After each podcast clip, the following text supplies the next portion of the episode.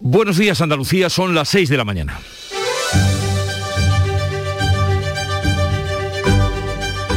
Despierta tu mente, descubre la realidad. En Canal Sur Radio, La mañana de Andalucía con Jesús Vigorra.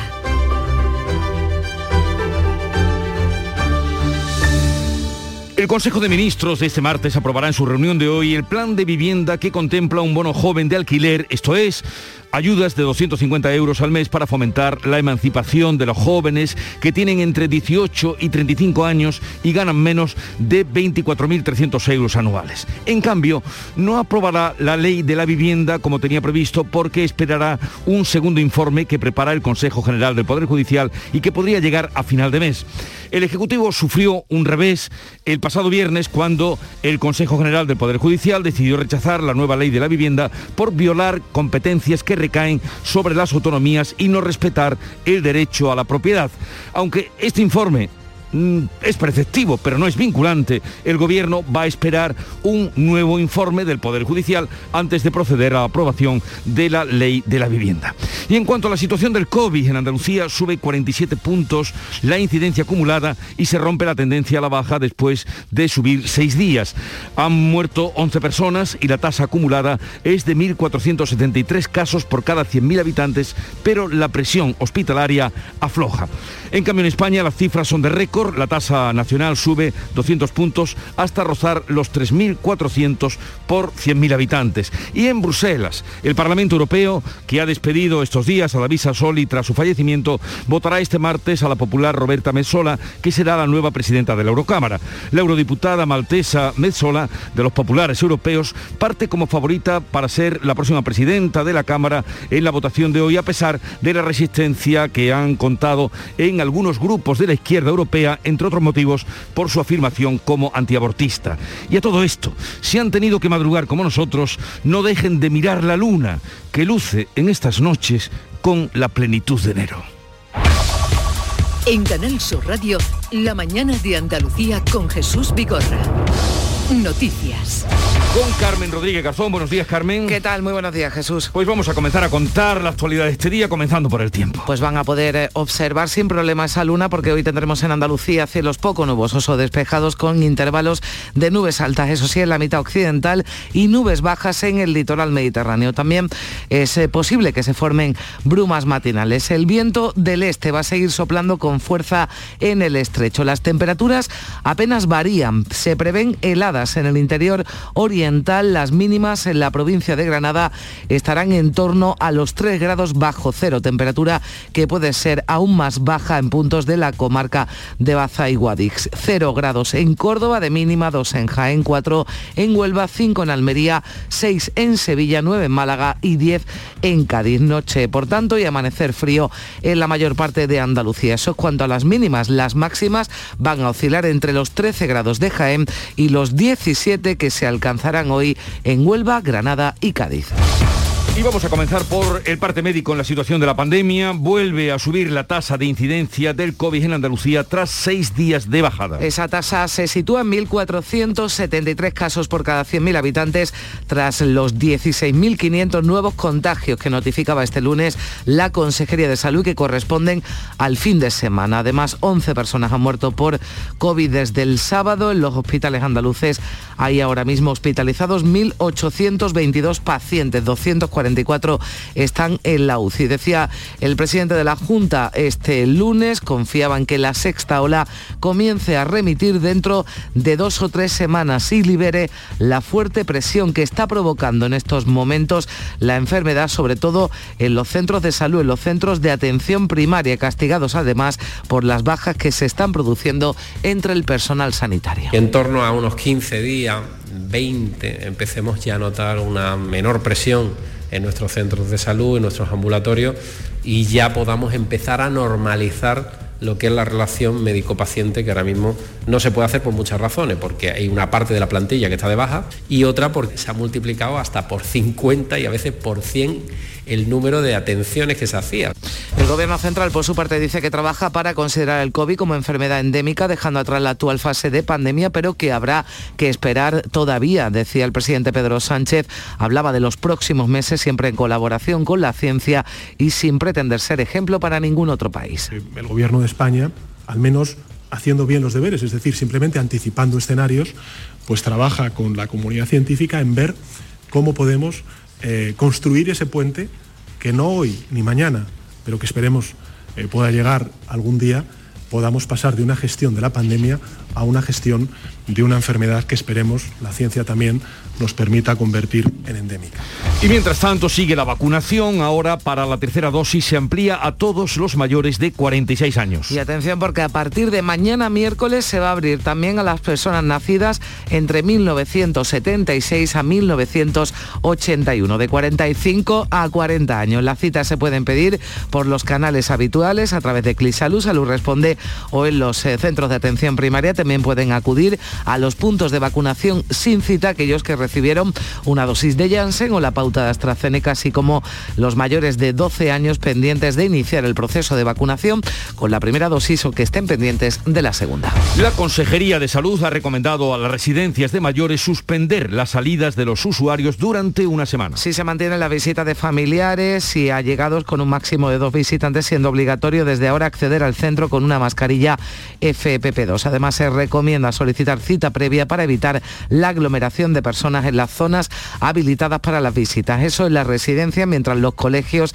están libres de COVID prácticamente al 100%, una semana después de la vuelta a las clases tras la Navidad. Así lo destacaba el consejero de Educación, Javier Imbroda, que también ha informado que hasta la pasada semana eran 2.000 los docentes con bajas laborales. Todas las bajas han sido sustituidas. Eran aproximadamente unos 900 docentes que se habían dado de baja al arrancar el curso. A lo largo de la semana pasada esa cifra se incrementó hasta 2.000 docentes y que han sido todas uh, sustituidas. Es decir, ¿qué ha supuesto? Pues ha supuesto absoluta normalidad en el arranque del segundo trimestre dentro de las circunstancias excepcionales que estamos viviendo. ¿no? 99,8% de nuestros centros educativos están libres de COVID.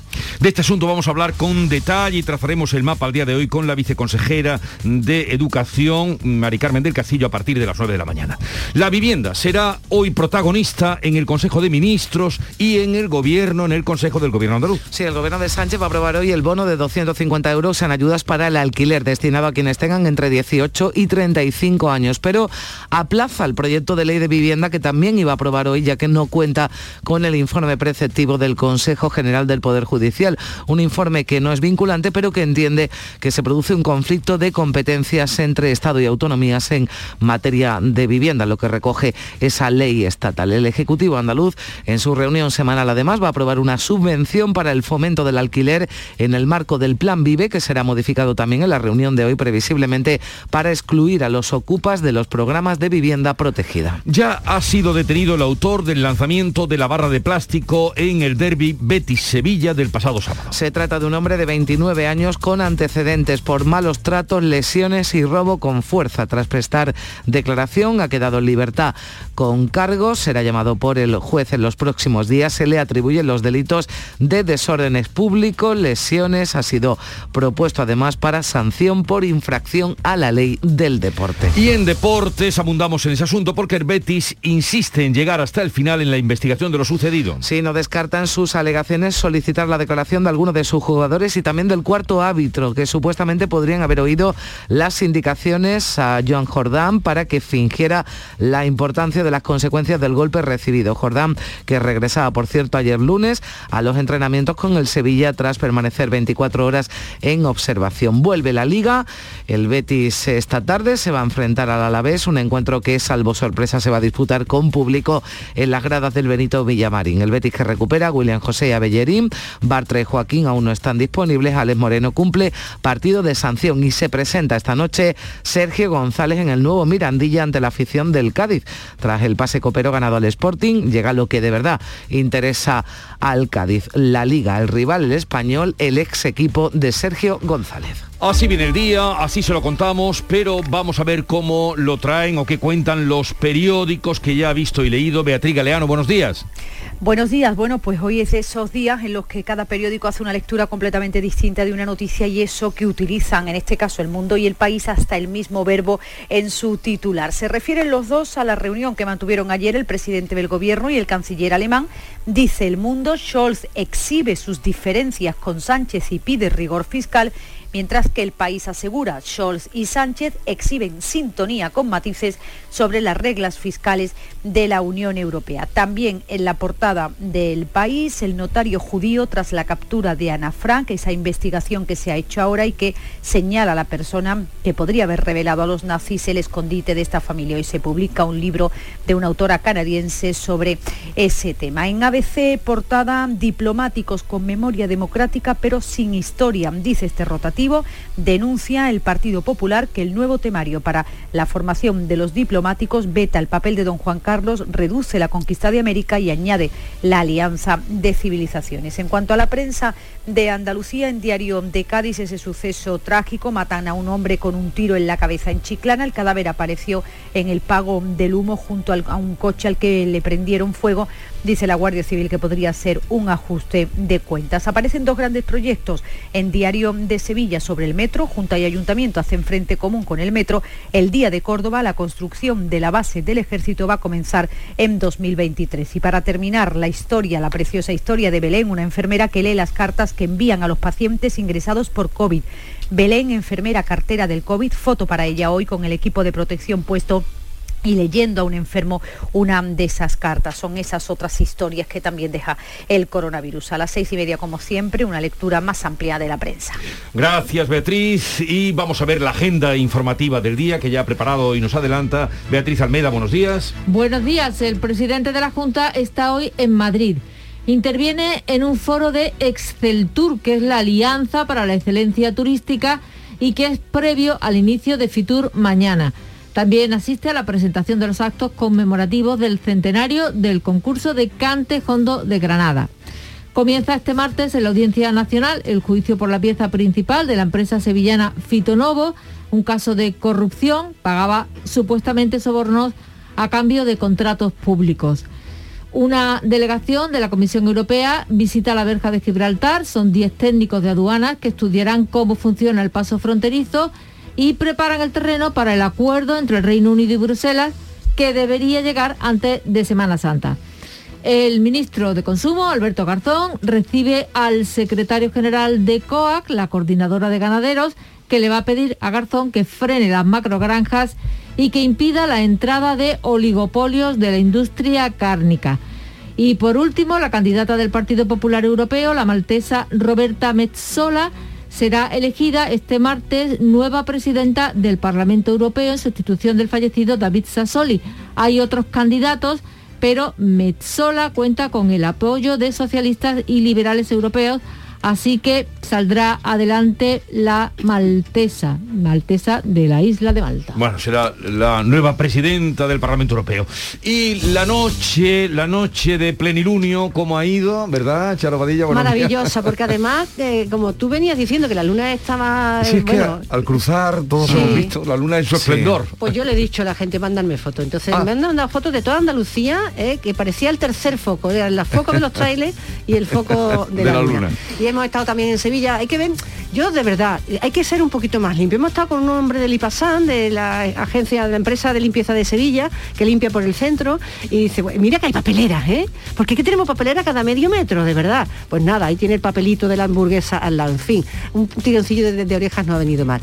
Eh, y por lo demás, decirle a la gente que yo sé que cuando tú me das este minuto de gloria, eh, se queda con las ganas de escuchar el Club de los Primeros, que la app de Canal Sur Radio está abierto para todos. Yo voy a la publicidad ya camino. Y que tenemos una página de Facebook de Canal Sur Radio del Club de los Primeros, que estoy deseando que entre porque grabo los vídeos, con las entrevistas, en fin. Las fotos esas que te mandan de la luna. de la gente de la luna, en fin, de todo. ¿Sabes cómo se llama la luna? La primera luna llena de enero. La luna de lobo.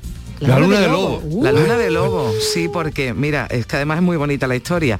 Eh, yo había visto ayer, la llamaban la luna de lobo, y ahora estoy viendo por qué, por, qué le, por qué le llaman así. Porque los aullidos de los hambrientos lobos, debido a la escasez de alimento por el invierno, hicieron denominar así por estos hombres a la fase, a los hombres a la fase llena de la luna, la primera de, enero. La luna de lobo. Qué bonito.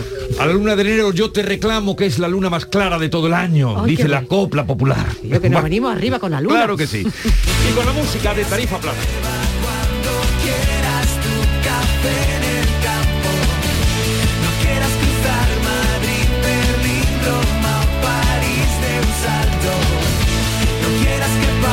La música que nos llega de Canal Fiesta Radio, Tarifa Plana, Centro de Atención y atención vamos a poner hoy a los temas que les proponemos. Muchos, entre otros, vamos a hacernos eco a las 8 del problema que están teniendo en, eh, bueno, en el campo y eh, especialmente en Almería por la falta de mano de obra por las bajas que está causando el COVID. Sí, ya hablábamos con, los eh, productores de, de Almería hace unos días porque ellos habían pedido que se implantara el pasaporte mm. COVID. Se habían pedido incluso por carta al presidente de, de, la Junta, ya previendo que podía ocurrir esto, que se iban a producir bajas laborales, bueno, como en todos los sectores, pero aquí está afectando a la producción, hablamos de, de empresas que exportan, ¿no? que exportan productos eh, alimentarios y que no solo se dan en Almería, también en Córdoba. Sí. Eh, Jesús, vamos a hablar también con los responsables de, de UPA, porque está habiendo problemas para la recogida de la aceituna, del olivar. Y, y, de, ya que está en su fase mm. final, y también hablaremos con Luis Miguel Fernández, que es gerente de COSPAL, de la Asociación de Organizaciones de Productores de Fruta y Hortalizas de Almería, y con Miguel Cobo, secretario general de la UPA Córdoba. Vamos a ver cómo está afectando al campo. Y a partir de las 9 ojo a los padres y también a quienes estén interesados, por supuesto, porque vamos a tratar de hacer una radiografía de cómo está el cole una semana después, cómo está el colegio en Andalucía. Estará con nosotros aquí en el estudio uh, Mari Carmen del Castillo, es la viceconsejera de Educación y nos va a dar cuenta de la situación aulas, profesores, relevos, de todo eso hablaremos a mm. partir de las 9 y cuarto. Luego de las 10, tema oh, interesante porque la banca que ha cerrado mm, una de cada 10 sucursales y que está en mínimos y, un dato, ha cerrado durante 2021 siete oficinas por día. Pues la banca que ha cerrado siete oficinas por día, en cambio, ha pegado un acelerón en, la, en el cobro de comisiones acelerón que según dice el Instituto Nacional de Estadística, no nosotros, ha supuesto más de un 10% la subida en el cobro de comisiones. Así es que... Pues eh, estamos bien. Con la luz, la bombona que también sube hoy y los cobros de comisiones de, e-, los bancos. Ese tema vamos a tratar a partir de las 10, pero además que ustedes podrán preguntar. Tiempo para la cultura como cada martes, que tarde vamos ya, con Carmen Camacho y Alfredo Valenzuela. Y por favor, no dejen de estar con nosotros en el encuentro con los guiris, que hoy además estará amenizado por la visita de una artista que es eh, Neil Moliner, este que suena. Así es que están invitados, sigue ahora la información en Canal Sur Radio.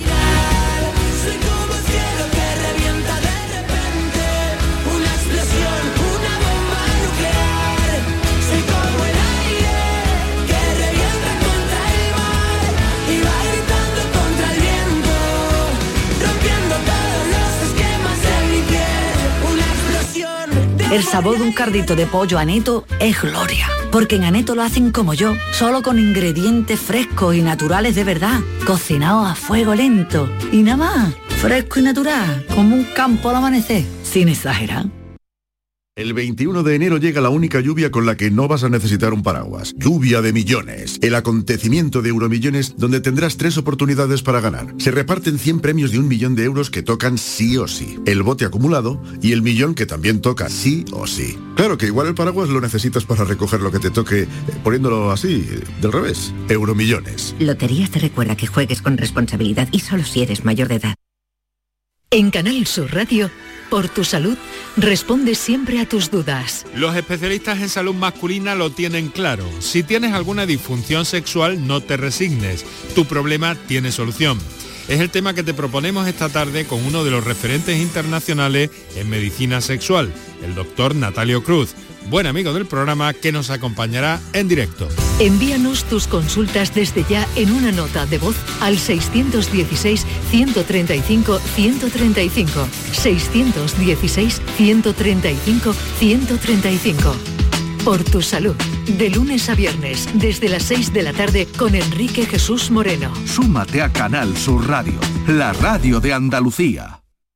La mañana de Andalucía con Carmen Rodríguez Garzón.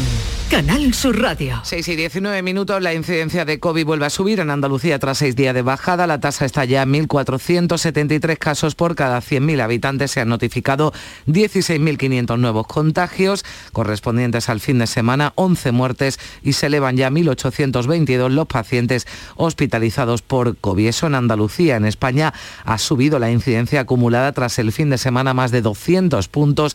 Está ya en casi 3.400 casos por 100.000 habitantes. Se han notificado más de 330.000 positivos desde el pasado viernes, además de 234 nuevos eh, fallecidos. Los datos, lo han escuchado, son más de 1.800 los hospitalizados en Andalucía. Siguen manteniendo alta la presión en los centros sanitarios, pero sobre todo en la atención primaria, una situación que ha reconocido el presidente de la Junta que espera, no obstante, no se mantenga demasiado tiempo. Olga Moya, buenos días. Buenos días. Juanma Moreno confía en que la sexta ola comience a remitir dentro de dos o tres semanas y libere la fuerte, la fuerte presión que está provocando en estos momentos en los ambulatorios andaluces, castigados además por las bajas que se están produciendo entre el personal sanitario debido a la variante Omicron. Está creciendo. Los datos apuntan que estamos ya en el pico de la sexta ola, si lo cree el catedrático de la Universidad de Huelva, Juan José García del Hoyo, en Canal Sur Radio.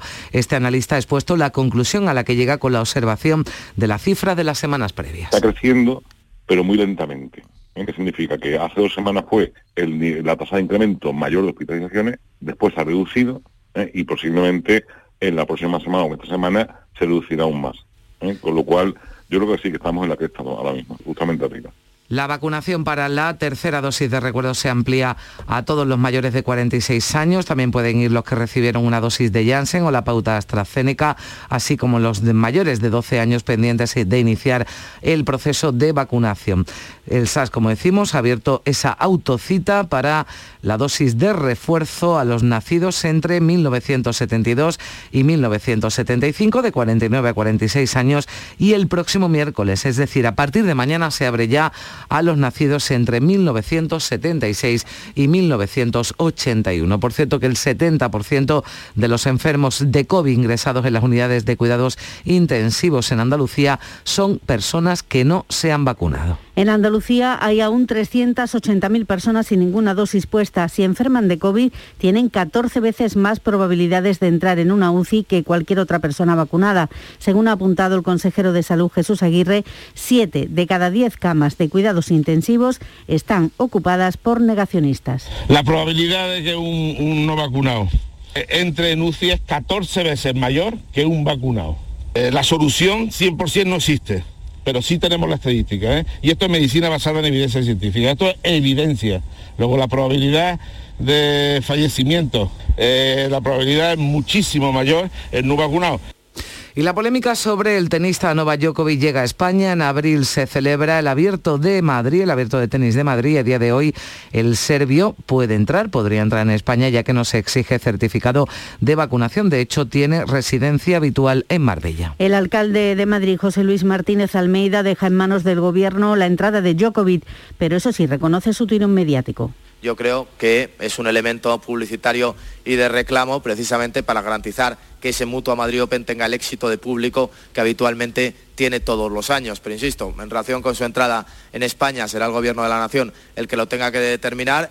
El presidente del Gobierno, Pedro Sánchez, se remite al cumplimiento de las leyes. Con el absoluto respeto y sin ánimo de polemizar, eh, cualquier persona, eh, se llame de una manera u otra, tenga el oficio que tenga, o sea deportista de alto nivel o no, tiene que cumplir con las normas sanitarias del país. Y eso es lo que hará cualquier deportista que aspire bueno, pues a competir en nuestro país.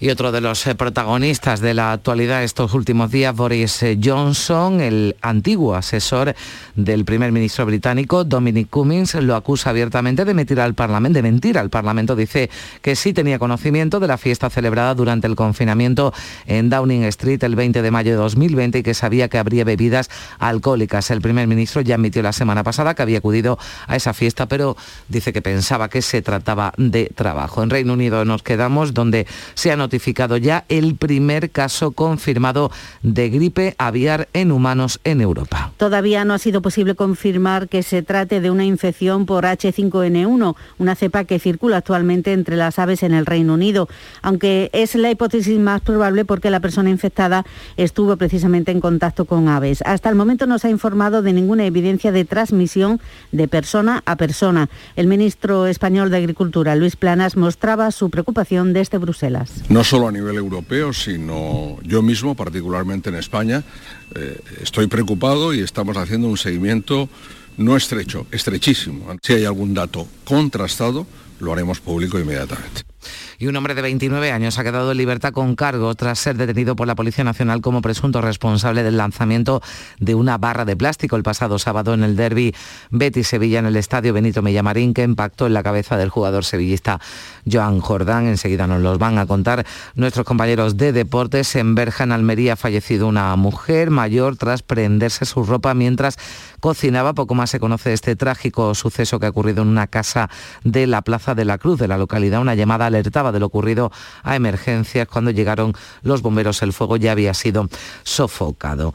Y ya hay reacciones a esa encuesta de la que veníamos hablando, que publicaba ayer el diario El Mundo, encuesta de Sigma 2 que otorga al Partido Popular entre 48 y 49 escaños de celebrarse hoy elecciones en Andalucía, con lo que se quedaría solo a seis de la mayoría absoluta. Dice el consejero de la presidencia, Elías Bendodo, que esta encuesta es un incentivo y nada más para seguir trabajando porque vienen a avalar el respaldo de los andaluces al gobierno del cambio. Las encuestas son como un PCR que es la imagen del momento, la situación del momento, que puede ser distinta mañana o distinta ayer. Por tanto, eh, es la foto fija de un determinado momento. Si bien es cierto que la tendencia, que es lo importante en las encuestas, no la encuesta en sí, la tendencia de todas las encuestas hablan de un progresivo apoyo cada vez mayor al gobierno de cambio en Andalucía. Desde el peso de andaluz, su líder Juan Espada considera que los sondeos vienen a evidenciar que cuando se celebren las próximas elecciones, los ciudadanos tendrán que decidir entre dos alternativas. En política, la encuesta es la del día de las elecciones y estoy convencido que si sigue así, el señor Moreno Morilla se va a llevar una sorpresa muy desagradable cuando convoque las elecciones. Y ayer por la tarde en Sevilla presentaba su libro Política para Adultos Mariano Rajoy con el presidente de la Junta, Juanma Moreno, en ese acto donde ha dicho que quiere reivindicar para España junto a Rajoy una política de y para adultos con altura de miras, con rigor y con responsabilidad. Antes de la presentación de ese libro pasaba Rajoy por los micrófonos de este programa de la mañana de Andalucía donde elogiaba a Moreno del que decía que es el prototipo de un político que se comporta como un adulto y por ello tiene encuestas favorables de cara a las elecciones autonómicas que se van a celebrar este año. Sobre la posibilidad de que pacte con Vox, decía el expresidente que solo el jefe del Ejecutivo es el que tiene que decidir sobre sus apoyos. Juanma Moreno es el prototipo de político que se comporta como un adulto y por eso pues las encuestas le da muy bien. Ganaría las elecciones, por supuesto, y seguiría gobernando. Luego pues entendería eso ya le corresponde decidirlo a él, no a mí. Y el Consejo de Ministros, lo apuntábamos al principio, tiene previsto aprobar hoy un bono de 250 euros en ayudas para el alquiler destinado a quienes tengan entre 18 y 35 años, pero no podrá sacar adelante su proyecto de ley de vivienda porque no cuenta con el informe preceptivo del Consejo General del Poder Judicial. Un informe que no es vinculante, pero que denuncia conflicto de competencias entre Estado y autonomías. Esto decía Pedro Sánchez al respecto. Esperaremos al informe que emita el Consejo General del Poder Judicial, lo miraremos con absoluto respeto, miraremos efectivamente eh, todas las cuestiones técnicas que eh, quieran plantear, pero el compromiso del Gobierno de España es de construir este quinto pilar del Estado del Bienestar También es martes, hay Consejo de Gobierno de la Junta, se va a aprobar una subvención para el fomento del alquiler en el marco del Plan Vive en Andalucía. También se va a aprobar, se van a aprobar planes de desarrollo para los parques naturales de Sierra de Cazorla, Segura y Las Villas, el de las Sierras Subbéticas y el de Sierras de Tejeda, Almijara y Álama. En este Consejo de Gobierno, además, Jesús Aguirre va a informar sobre la evolución de la pandemia. Vamos ya con el avance de la información del deporte con Antonio Camaño. Buenos días. Hola, ¿qué tal? Buenos días. La Policía Nacional detuvo en el día de ayer al presunto autor del lanzamiento del palo de PVC en el estadio Benito Villamarín el pasado sábado. Según informó la policía, los agentes, después de recabar todas las pruebas pertinentes y visualizar las imágenes del estadio, han detenido a un joven de unos 30 años. Y el estadio Benito Villamarín va a ser protagonista también en el día de hoy porque vuelve la liga. El Betis se va a enfrentar al Alavés. Necesita la victoria porque, como dice su entrenador Pellegrini, uno de nueve en los últimos partidos no vale. Sí, por supuesto, porque un punto de nueve por distintos motivos es, poco, pero ahora volvemos a jugar en casa y como digo, son tres puntos que esperamos tener la capacidad de, ganar de ganarlo mañana y También se presenta Sergio González en el nuevo Mirandilla ante la afición del Cádiz. Son baja José Mari, Garrido y Acapo. Después del pase copero, ganando al Sporting de Gijón, llega lo que de verdad le interesa al Cádiz, la Liga. Sergio González ante el cadismo y frente a su ex equipo, el Español. Y en el Sevilla, presentado en el día de ayer el Tecatito Corona y Joan Jordán, que volvió una vez recuperado a los entrenamientos con el Sevilla.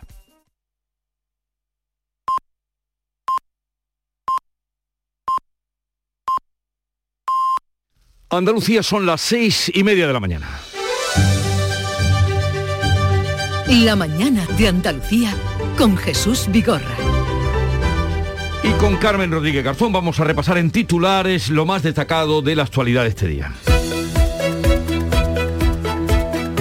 Suben 47 puntos la incidencia acumulada en Andalucía y se rompe la tendencia a la baja después de subir seis días. Ha muerto 11 personas y la tasa acumulada se sitúa ya en 1.473 casos por cada 100.000 habitantes, pero la presión hospitalaria afloja. El gobierno reconoce dificultades en la atención primaria y confía en que la sexta ola remita en dos o tres semanas. En España las cifras son de récord. La tasa nacional sube 200 puntos hasta rozar los 3.400 por 100.000 habitantes. Los contagios registrados son 331.000 y lo peor, los muertos, los fallecimientos, 234 en todo el país. Ya está abierta la autocita de las terceras dosis para quienes tienen entre 46 a 49 años. Y mañana miércoles abrirá los de 40 a 45, pueden pedir cita en Clis Salud o Salud Responde y en persona en los centros ambulatorios. Ha quedado en libertad con cargos el detenido por arrojar una barra al futbolista Jordán en el estadio del Betis. Tiene 29 años y antecedentes de malos tratos y robo con fuerza. Se le atribuyen delitos de desorden público y lesiones. Las cámaras de seguridad han sido fundamentales para identificarlo. El Consejo de Gobierno andaluz va a dar luz verde a planes de desarrollo sostenibles de parques naturales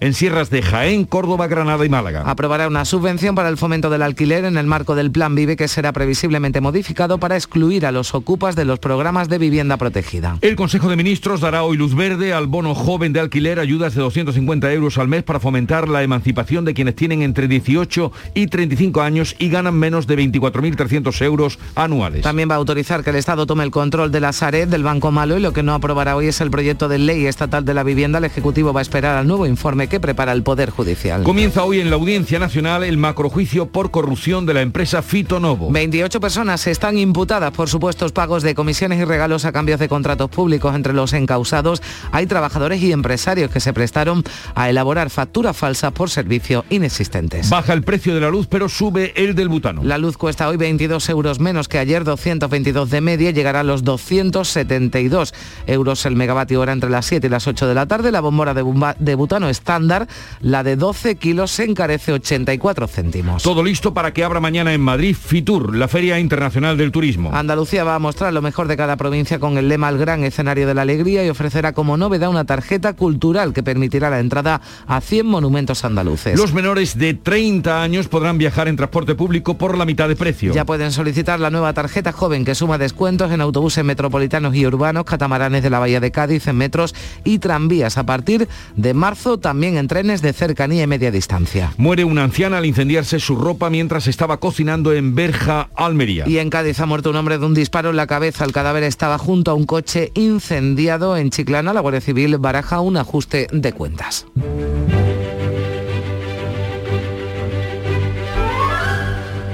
El santoral recuerda hoy a Santa Priscila. Que no era la reina del desierto, eso es otra cosa.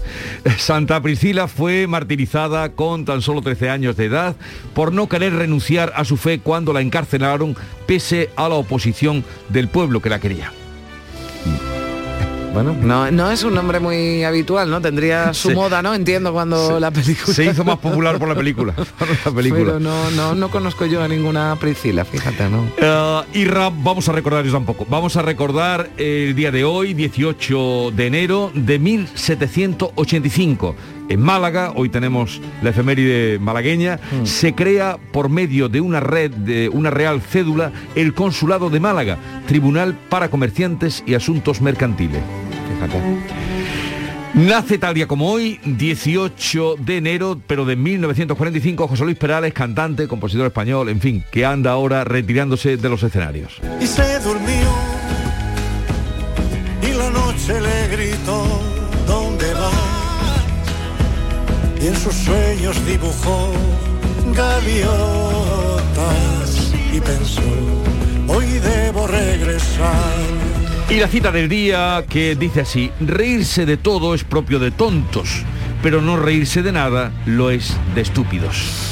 Erasmo de Rotterdam, filósofo humanista, filólogo, teólogo, cristiano neerlandés y que está considerado uno de los más grandes eruditos del Renacimiento. Pues eso, autor además del elogio de la locura, eso dijo Erasmo de Rotterdam, reírse de todo es propio de tontos, pero no reírse de nada lo es de estúpidos. Es bueno reírse, ¿eh? Es, Es bueno, y saludable. buenísimo, buenísimo. Y saludable. buenísimo para la cabeza. Muy bueno. Vamos a ver entre risas y sombras qué nos trae hoy la prensa. Segunda entrega, Beatriz Galeano.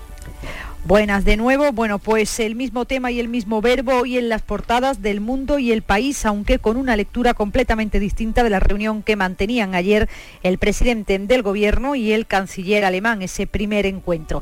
Dice el mundo, Scholz exhibe sus diferencias con Sánchez y pide rigor fiscal. Mientras que el país asegura, Scholz y Sánchez exhiben sintonía con matices sobre las reglas fiscales de la Unión Europea. También en la portada del Mundo Hoy, el Gobierno ignorará el revés a la ley de vivienda y solo prevé hacer retoques. En el caso del país, lleva también a su portada esa investigación sobre el diario de Ana Frank, sobre la familia de Ana Frank, el notario judío tras la captura de Ana Frank, que es ese estudio que señala a la persona que reveló a los nazis el escondite de la familia y que se lleva investigando pues 77 años. En el caso de ABC, portada diplomáticos con memoria democrática pero sin historia. El PP denuncia que el nuevo temario para su formación veta el papel de don Juan Carlos, reduce la conquista de América y añade la alianza de las civilizaciones. En el caso de la prensa de Andalucía, el diario de Cádiz abre hoy con un suceso, matan a un hombre con un tiro en la cabeza en Chiclana. El cadáver apareció en el pago del humo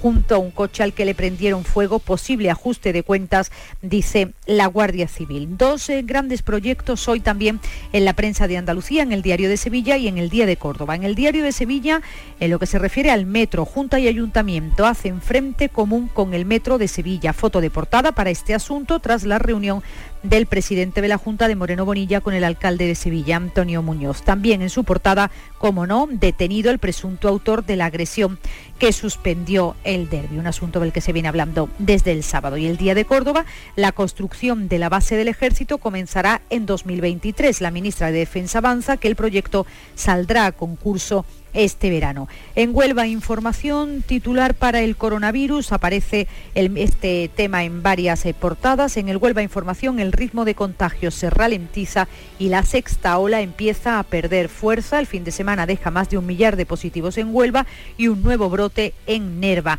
Para el mismo tema, para el coronavirus, la portada de la voz de Almería. Los mismos casos de COVID en 16 días que en todo 2020, aunque eso sí, menor presión hospitalaria, reconoce la voz de Almería. Y también el mismo asunto en Ideal de Granada, la sexta ola obliga a los hospitales a aplazar el 30% de las operaciones programadas. Con este tema, con el coronavirus y lo que da de sí, abre también el sur de Málaga, pero con una historia, la de Belén, una enfermera que lee las cartas que envían a los pacientes ingresados por COVID. Belén, enfermera cartera del COVID, foto para ella, ese es el titular, foto para ella con el equipo de protección puesto y leyendo a un enfermo una de esas eh, cartas, el coronavirus, pero visto desde otras perspectivas, Jesús. Muy bien, a las 7 y 20 minutos de la mañana tendremos también la revista de prensa con Paco Reyero. Ahora sigue la información en Canal Sur Radio. En Vitaldent, este mes, 15% de descuento en tu tratamiento dental. Porque sabemos que tu sonrisa no tiene precio. ¿Cuál? ¿Mi sonrisa? ¿Será la mía? Oye, ¿y la mía? Claro, la vuestra y la de todos. Hacer sonreír a los demás no cuesta tanto.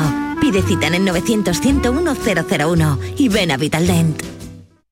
El 21 de enero llega la única lluvia con la que no vas a necesitar un paraguas. Lluvia de millones. El acontecimiento de Euromillones donde tendrás tres oportunidades para ganar. Se reparten 100 premios de un millón de euros que tocan sí o sí. El bote acumulado y el millón que también toca sí o sí. Claro que igual el paraguas lo necesitas para recoger lo que te toque eh, poniéndolo así, eh, del revés. Euromillones. Loterías te recuerda que juegues con responsabilidad y solo si eres mayor de edad.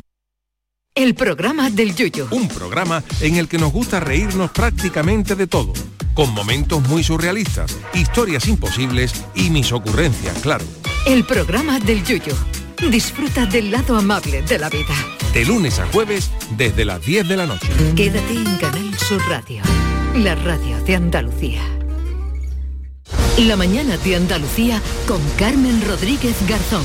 Canal Sur Radio. Son las 7 menos 20 minutos. El rey Felipe VI se ha referido por primera vez, lo hacía este lunes, a la crisis diplomática entre España y Marruecos en la tradicional recepción a los embajadores que se celebraba ayer en el Palacio Real, sin la presencia de la representante diplomática marroquí. El monarca ha invitado a Rabat a caminar juntos, eh, a caminar juntos los dos países tras el conflicto abierto por la llegada a España del líder del Polisario, Brahim Ghali, y la entrada masiva de migrantes marroquíes a través de la frontera del Tarajal en Ceuta. Ahora ambas naciones debemos caminar juntas para empezar a materializar ya esta nueva relación.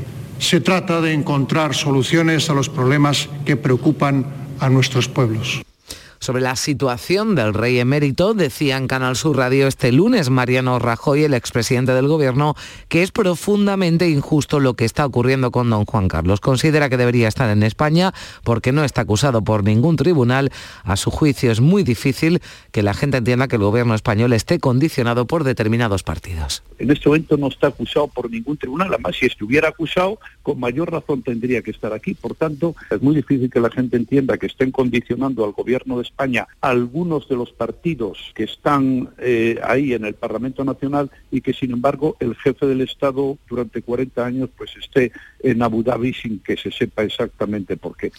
Y comienza la Audiencia Nacional macrojuicio por el caso Madeja o Fitonovo, en el que se juzga a 28 personas por el presunto pago de comisiones a cargo público durante 15 años en varias provincias españolas, sobre todo en Andalucía, Canarias y Extremadura. Se investiga el presunto reparto de comisiones por parte de los directivos de esta empresa sevillana, funcionarios y responsables institucionales, una práctica que se habría prolongado durante al menos 15 años. Según la Fiscalía, la dirección de Fitonovo creó una infraestructura tanto operativa como contable destinada a obtener contratos eh, públicos de forma irregular, haciendo entregas de efectivos, regalos a funcionarios o autoridades.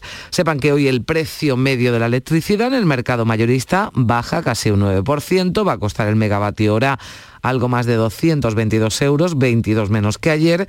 Por franjas horarias el precio máximo va a ser entre las 7 y las 8 de la tarde. Baja la luz, pero sube la bombona de butano que va a alcanzar desde hoy martes su nuevo máximo histórico. La estándar de 12 kilos y medio costará 17 euros con 76 céntimos, un 5% más que en la última revisión de la tarifa en el pasado noviembre, cuando estaba en 16,92. Y el presidente de la Junta ha defendido la proposición de ley que impulsa el PP en el Parlamento andaluz para legalizar las 1.500 hectáreas de regadío que cultivan en el entorno del Parque de Doñana. Se trata, según Moreno, de normalizar la actividad de unos agricultores que llevan décadas cultivando en estos terrenos. Los parques tienen viabilidad si tienen respaldo social. Un parque no es un espacio donde tú construyes un muro de hormigón de 11 metros y donde nos supamos una tapia a ver el parque. No, el parque tiene que ser un elemento fundamental de protección a la enorme biodiversidad que hay en la zona, pero al mismo tiempo un elemento de, crecimiento y dinamismo económico en el entorno. Y hablamos de turismo. Andalucía va a estar desde mañana miércoles representada en Fitur, en la Feria Internacional del Turismo, en un pabellón de más de 5.000 metros cuadrados con el lema El gran escenario de la alegría que mostrará lo mejor de cada provincia. Destaca como novedad la tarjeta cultural para acceder a 100 monumentos andaluces junto a los espacios expositivos. Se otorga un papel especial a la creación de nuevas oportunidades de negocio, dedicando el 29% de la superficie del pabellón de IFEMA en Madrid a las reuniones de profesionales tal y como ha explicado en Canal Sur Televisión Alberto Ortiz, el director general de Turismo Andaluz. Eh, más de 60 empresarios con una agenda cerrada, donde tienen una media de 30 citas cada uno. Eh, yo creo que eso es fundamental, aparte de todos los empresarios que obviamente van con, eh, están en la feria, están en el pabellón, bueno, pues captando ese, ese posible cliente y más de 17.000 jóvenes en Andalucía han solicitado ya la tarjeta joven de transporte que incluye como mínimo un descuento del 50% para los menores de 30 años residentes en nuestra comunidad. La tarjeta permite usar el autobús urbano, interurbano, el metro, el tranvía y el catamarán de Cádiz en marzo tras un convenio con Renfe. También se va a incluir el uso de los trenes de cercanías y de media distancia. Y los alcaldes del norte de la provincia de Córdoba aunan criterios y rechazan que la Nacional 432, que une Badajoz con Córdoba y Granada, no se convierta en su totalidad en autovía. El estudio informativo de la futura 81 recoge que el tramo entre Zafra y Espiel sea carretera convencional hasta que no soporte un volumen de tráfico suficiente. Y esto indigna a los ediles de la comarca del Guadiato, como a los de Espiel y de Belmez esperar otros 18 o 20 años a que sea una realidad la autovía me parece una verdadera barbaridad de cara a lo que necesitamos. Sería absurdo que se quedara eh, la zona del Guadiato sin autovía, ¿no? No sería lógico ni razonable. Y una delegación de la Comisión Europea visita hoy la verja de Gibraltar. Tras el parón de Navidades aún no se han retomado las negociaciones sobre el Peñón. Tras el Brexit se espera que haya un acuerdo antes de Semana Santa en este último año. Lo cierto es que ha habido menos problemas de los habituales en el tránsito por la verja y esto es lo que van a comprobar esos eh, técnicos de aduanas de la Comisión Europea. Esto nos decía Lorenzo Pérez Periáñez, que es portavoz de una de las dos asociaciones de pequeños y medianos empresarios con las que cuenta la línea. No tenemos ahora mismo constancia que quiera reunirse ni, ni con el grupo transfronterizo, ni he tenido yo noticias eh, como, como representante de los empresarios de la línea, pero ya te digo, sería, sería importante que conocieran cuál es la opinión de nosotros, cuáles son nuestras inquietudes y sobre todo lo importante que es que continúe eh, este paso transfronterizo fluido, ¿no?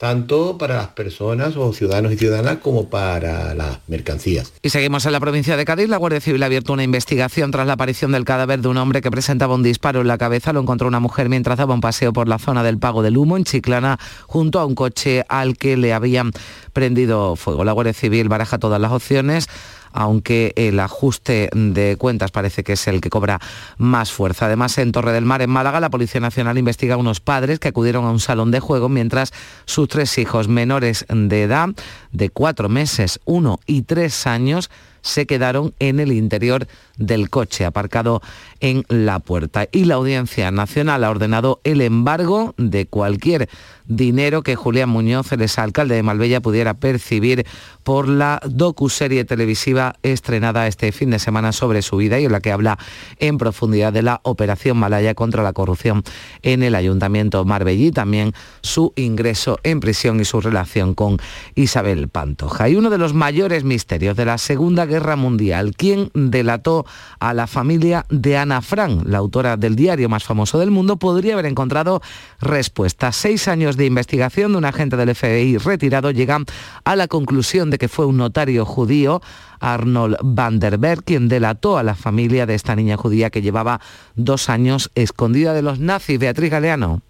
77 años después de aquel 4 de agosto de 1944 se resuelve la gran duda de investigadores e historiadores quién delató a la familia de Ana Frank. La historia del diario de Ana Frank cuenta la vida de esa niña judía escondida con su familia durante dos años en la parte de atrás de una casa junto a un canal de Ámsterdam durante la Segunda Guerra Mundial y que finalmente murió en un campo de concentración. Ahora un agente del FBI retirado ha dado con el responsable del chivatazo a los nazis lo ha investigado junto con una veintena de historiadores, criminólogos y especialistas en Big Data y han concluido que fue un notario judío, Arnold Vandenberg, y que lo hizo a cambio de salvar a su propia familia. Lo han hecho analizando una enorme base de datos con colaboradores nazis, informantes, documentos históricos y policiales. Hoy martes se publica un libro de la autora canadiense Rosemary Sullivan, La traición de Ana Frank, con los detalles de esta investigación. Y Málaga albergó durante años una importante colonia de antiguos oficiales nazis. León de Grell, Hoffmann y Otto Remer fueron algunos de los jerarcas del nacionalsocialismo que se refugiaron en diferentes puntos de la Costa del Sol, preferentemente en Marbella y Benalmádena. Algunos de ellos se dedicaron al negocio turístico e inmobiliario, otros actuaron de representantes comerciales e intermediarios. Se asentaron aquí protegidos por el gobierno franquista después del hundimiento de Hitler en la Segunda Guerra Mundial. Así lo cuenta el escritor y profesor José Manuel Portero en Nazis en la Costa del Sol, un libro que ahora saca a la luz esta tenebrosa historia. Aquí encontraron la protección del régimen muy especial de algunos personajes del régimen.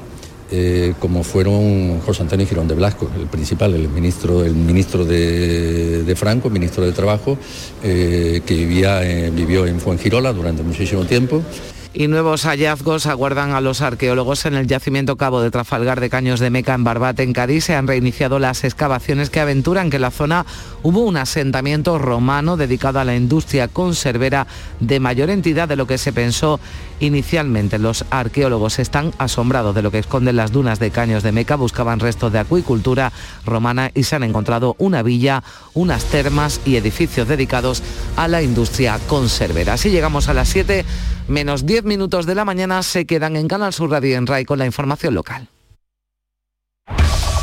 En la mañana de Andalucía de Canal Sur Radio, las noticias de Sevilla con Araceli Limón. Hace frío, bastante frío. La temperatura más alta a esta hora de la mañana en la provincia de Sevilla es de 6 grados de temperatura y esperamos una máxima de 17 al mediodía. Así amanecemos después de la primera luna llena del año, que por cierto es la más luminosa de todas, la que veremos hasta el próximo mes de, diciembre. Y como les venimos contando, la policía ha detenido al presunto autor del lanzamiento del palo que obligó a la suspensión del Betis Sevilla del sábado y que alcanzó la cabeza del jugador Sevilla, Jordan. Tiene el detenido 29 años y antecedentes por malos tratos lesiones y robo con fuerza. Está acusado de desórdenes públicos y de lesiones y está propuesto para una sanción por infracción a la ley del deporte. Tras declarar ayer tarde ante el juez, ha quedado en libertad sin cargos. Jordan ha vuelto a los entrenamientos y el Betis se enfrenta esta noche al Alavés en partido de liga. ¡Guau! ¡Vaya furgoneta! La he alquilado en Iberfurgo. Está súper nueva. No parece de alquiler. Ya, en Iberfurgo disponen de una flota en perfecto estado y te ofrecen presupuestos a medida. En Iberfurgo somos expertos en alquiler de furgonetas de carga, pasajeros y carrozados. Visítanos en iberfurgo.com o en Sevilla en el Polígono Industrial Parsi. En Canal Sur Radio, las noticias de Sevilla. Frente común del presidente de la Junta de Andalucía y del alcalde de Sevilla para sacar adelante los grandes obras, los grandes proyectos que tiene pendiente la ciudad. Se reunieron el presidente de la Junta y el alcalde le ha pedido la cooperación, Antonio Muñoz a Juanma Moreno, la cooperación, como les digo, para sacar adelante cinco puntos. La línea 2 del metro, actuaciones en los barrios más desfavorecidos, la mejora de la atención primaria, el proyecto de Altadis y el consorcio para el centenario de la celebración de aniversario de la Expo de 1929, una iniciativa que el alcalde planteó durante su discurso de investidura. Un consorcio para poder trabajar de manera conjunta en algunos de los asuntos importantes y relevantes de la ciudad. Creo que tenemos un buen argumento, que tenemos un buen pretexto para sumar esfuerzos y que eh, podamos acelerar algunas de, esas, de esos déficits de infraestructura que tiene Sevilla. De momento, el presidente de la Junta de Andalucía anunció la inmediata declaración de proyecto estratégico del de Altadis, la antigua fábrica de tabacos en el barrio de Los Remedios. Nos comprometemos a poner una marcha más para que sea declarado de interés estratégico de este gran proyecto de manera prácticamente inmediata por muchas razones, porque comporta una inversión muy amplia, de casi 200 millones de euros, de crear 800 empleos en la fase de construcción, 500 en las de operación y por tanto esa solicitud puede beneficiar eh, sin duda alguna la agilización de nuestros trámites. Los exámenes en la Universidad de Sevilla, los del primer cuatrimestre, han comenzado con 880 alumnos contagiados por COVID. Son 500 más que el pasado viernes. Eh, se ha habilitado un apartado en la web de la universidad que se llama Preguntas frecuentes COVID-19 para que los estudiantes puedan informarse sobre qué deben de hacer si tienen la enfermedad. La vicerrectora de la Hispalense, Carmen Gallardo, ha explicado a Canal Sur Radio que se mantendrán los derechos de los eh, estudiantes y que los profesores tendrán que reprogramar los exámenes que quedan pendientes. Aquí lo importante es que el estudiante se sienta tranquilo, que sus derechos van a estar garantizados. Y entonces, bueno, para eso hay estas preguntas frecuentes y además ya ahí se escribe a COVID-19, arroba y se recibe una respuesta automática y entonces con esa respuesta automática de COVID-19, pues el estudiante la remite al profesorado para que le adapte el examen. Y Salud ha habilitado desde hoy nuevos puntos de vacunación, se incita en toda la provincia de Sevilla. En Écija, La Luisiana, Mar Chena en el Polideportivo de Cantillana hasta el próximo jueves. Mañana en el Saucejo, en Estepa, la Puebla de Casalla. O sea que posibilidades hay muchísimas. Los últimos contagios son 3.201 nuevos casos en la provincia de Sevilla. Afortunadamente ningún fallecida, fallecido. La incidencia acumulada ha subido 38 puntos el fin de semana, pero hay algo importante, se alivia la presión en los hospitales.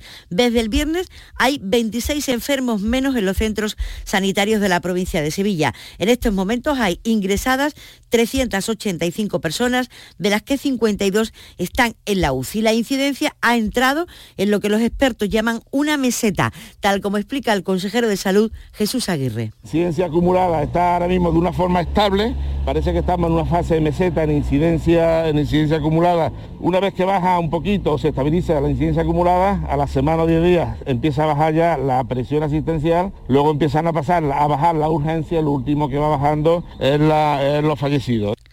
Las 6 y 55 minutos de, la mañana. Más de 17.000 jóvenes de toda Andalucía han pedido ya la tarjeta joven de transportes para menores de 30 años, que tiene una bonificación mínima del 50%. Se puede usar en el transporte urbano, en el metropolitano y a partir del mes de marzo en los trenes de cercanía y de media distancia. El presidente de la Junta encargó, eh, se fue el encargado de presentar esta tarjeta en la estación de metro de San Bernardo, que está justamente en el corazón de uno de los centros universitarios de Sevilla Capital. La consejera de Fomento ha explicado que esta tarjeta también se puede usar durante las vacaciones que un joven pueda pues, coger el bus urbano en la puerta de su casa, desplazarse a una facultad que puede estar en otro municipio utilizando el metro o utilizando el autobús interurbano y poderlo hacer en otras provincias. Hoy jóvenes de Sevilla decían que para la época estival pues que les interesaba mucho también eh, para moverse, por ejemplo, decían y ponían de manifiesto no en Cádiz. Los jóvenes aplauden la iniciativa, aseguran que les va a suponer un ahorro importante. Una elección fantástica lo de la tarjeta, eh, porque yo sí que es verdad que mi universidad está bastante lejos, está en Loyola, en dos hermanas, y yo al día para ir, por ejemplo, yo no tengo coche y yo tengo para ir para mi universidad tengo que coger el metro, el autobús y un montón de cosas. Y sí que es verdad que esta tarjeta me viene de lujo, porque me voy a ahorrar, aparte muchísimo dinero, eh, es que el transporte hoy en día es esencial. 89 alcaldes de la provincia han constituido una plataforma por la sanidad pública. Piden hoy, o van a pedir hoy, una reunión con el presidente de la Junta y con el consejero de salud para abordar los problemas de asistencia sanitaria de sus municipios. El alcalde de Los Palacios, que es miembro de la plataforma, Juan Manuel del Valle, invita a alcaldes de la provincia del Partido Popular a sumarse a esta iniciativa. No buscamos ningún tipo de confrontación. Queremos que la Junta Andalucía, su presidente y el consejero nos reciban y nos den una solución. Bastante problema tenemos ya los alcaldes y las alcaldesas en la gestión ordinaria para buscar una confrontación, porque si no es ese el propósito Cortes de tráfico y desvíos a partir del jueves en el Alamillo y la Barqueta, así que preste mucha atención. Comienza la tercera fase de la obra del trasvase de la Cuenca Norte para la mejora de la red de las aguas residuales y el cierre de la depuradora de San Jerónimo. Las obras van a costar 13 millones de euros y de momento van a suponer a partir del jueves estos cortes que detalla la delegada de distrito Clara Macías afectará por completo a la avenida Jiménez Becerril, eh, desde Glorieta Olímpica hasta Glorieta Cayetana de Alba, con el corte total de los tres carriles en sentido, en este caso, sur. La circulación en sentido San Jerónimo no va a sufrir alteraciones. Si las líneas 3, 6 y 14 de Tusan, que vendrán también modificando su recorrido circulando por Doctor Fedriani, San Juan de Rivera, Parlamento Resolana y Barqueta, hasta llegar o volver a sus itinerarios habituales. Y la empresa sevillana Pepe Pinreles ha vendido 3.000 pares de calcetines del osito de la cabalgata de Cádiz en tan solo 48 horas. Mientras todos nos sonreíamos o nos reíamos del vídeo viral, una empresa sevillana que pensó que de ahí podía haber negocio. Los pedidos continúan todavía y además desde todos los puntos del país, tal como ha contado a Canal Sur Radio uno de los responsables de la empresa ya te digo, desbordado, desbordado y, y desde, todo el país. Y bueno, y no paran, no paran de entrar pedidos del oso y cada vez además que la gente se acerca de escaparacho con la cabeza dobladita. Lo importante es eso, que la gente se sonríe y si encima, pues bueno, de una cosa que nadie esperaba, se le puede sacar negocio y se le puede, y se puede hacer feliz a la gente, pues nosotros encantados.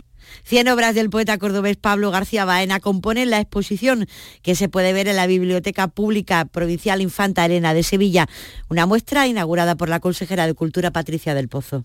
Hemos pretendido con esta selección de piezas mostrar a la persona, no solamente al creador, no solamente al genio, sino su interior, que los andaluces conozcan la persona de Pablo García Baena y que conozcan su vida. Desde ayer tarde reposan en el santuario de los gitanos las cenizas de Juanma Martín, el que fuera capataz de esta hermandad fallecido el pasado fin de semana. Además, eh, tocó el martillo de cofradías tan emblemáticas como la Trinidad y San Roque.